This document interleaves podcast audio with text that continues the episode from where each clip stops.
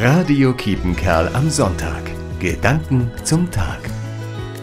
Kennen Sie den Emoji in Kurznachrichten? Ein Affe, der sich die Augen zuhält? Er schaut weg, hält seinen Blick fern von der Welt.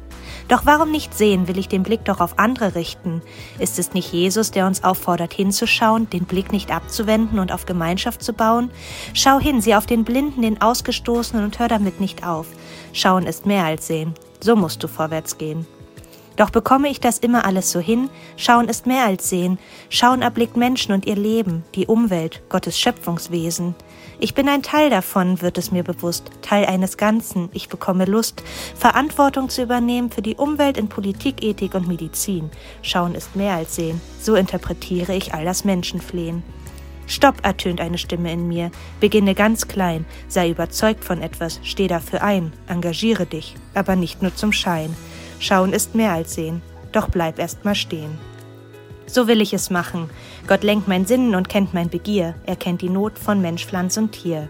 Schauen ist mehr als sehen. Ich bin sicher, mit Gott zu gehen. Annika Prüßing, Dülmen. Radio Kiepenkerl am Sonntag. Gedanken zum Tag.